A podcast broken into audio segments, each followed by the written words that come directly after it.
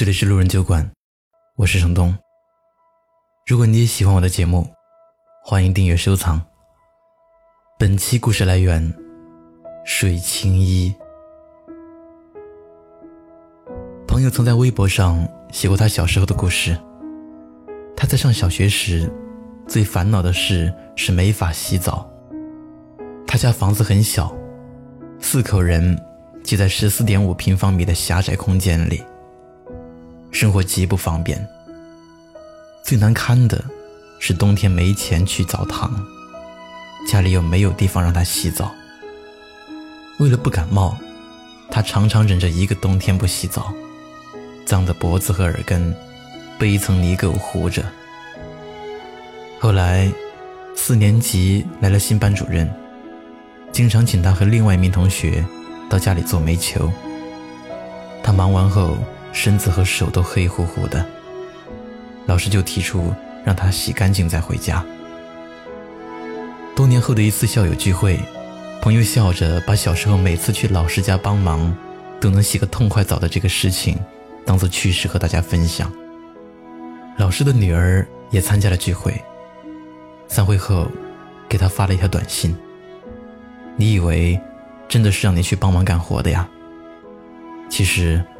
是我爸想让你去洗澡的。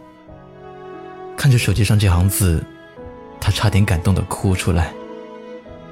原来老师一直在小心翼翼的守护自己的尊严，这么多年来，自己竟全然不知。真正的善良，是一种生命本能，伸出帮助的手，不需要任何理由。而越是心底善良的人。越是会默默为别人考虑。二十二年前，尤艳丽在工地上捡到一名因为窒息而导致脑瘫的弃婴，医生劝她扔掉，不然会被连累一辈子。但尤艳丽没有听医生的话，她收养了他，一养就是二十二年。我们不难想象，这个母亲为了生病的女儿。一定付出了很多。二十二年来，他孤身抱着孩子，一次次坐车，全国各地遍访医药。听到哪里说能治，就急急忙忙奔去，一刻也不曾停歇。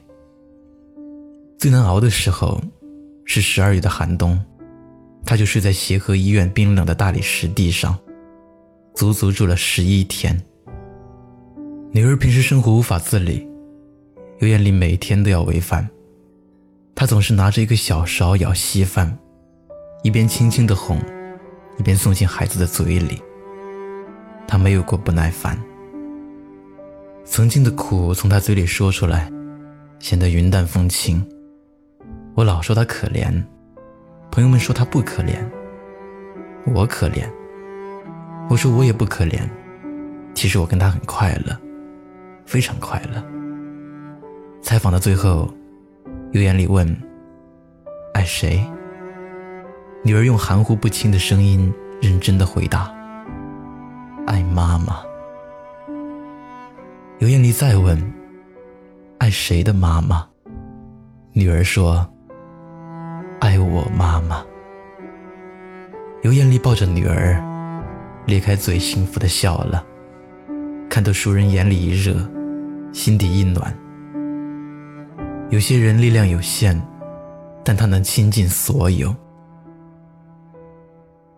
好姐妹小婉的公司有下午茶的福利，常常吃不完会剩下一些，小婉就会把余下的茶点都打包好，有时是几个水果，有时是一两个小蛋糕。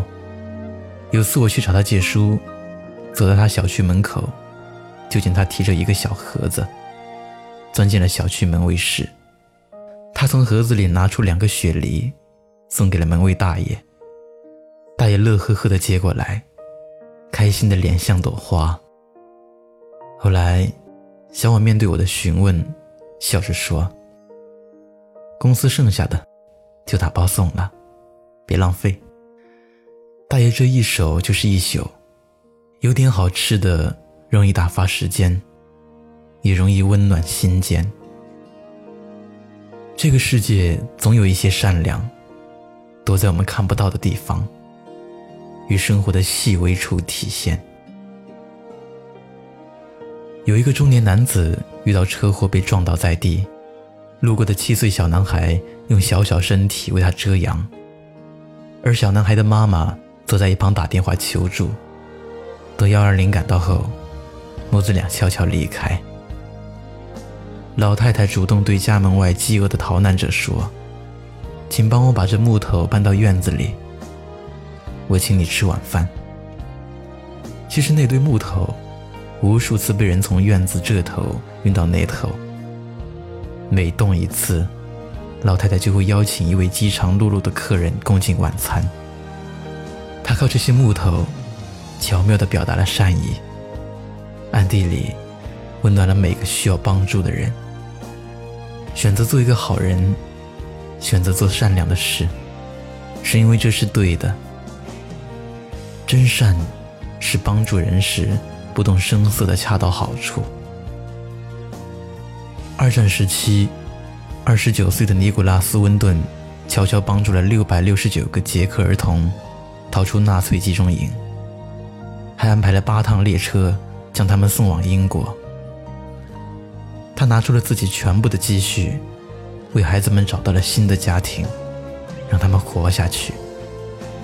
然而，他完全没有把这件事情放在心上。整整五十年之后，他的妻子在打扫地下室，不小心打翻了他当年的箱子。看到里面的获救名单，这个秘密才被人们知道。他获得了各种荣誉，太空中的一颗行星都以他的名字命名。之后，他受邀参加一档电视节目。当主持人讲完当年的故事，问观众席上谁是温顿先生。冒着生命危险救过的孩子，席上所有人全部都站了起来。很多人都已经哭着落泪，但这位老人只是安静微笑地看着大家。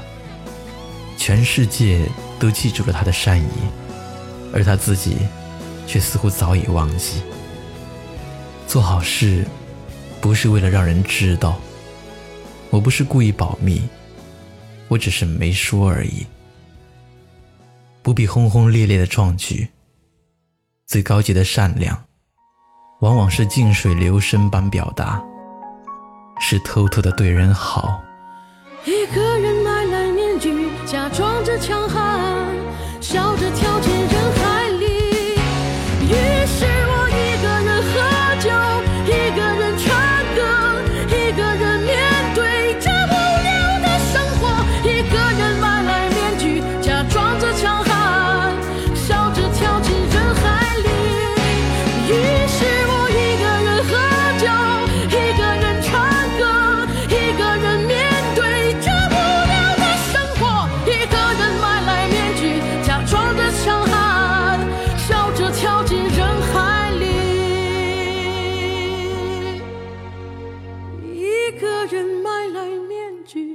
假装着强悍，笑着跳进人海。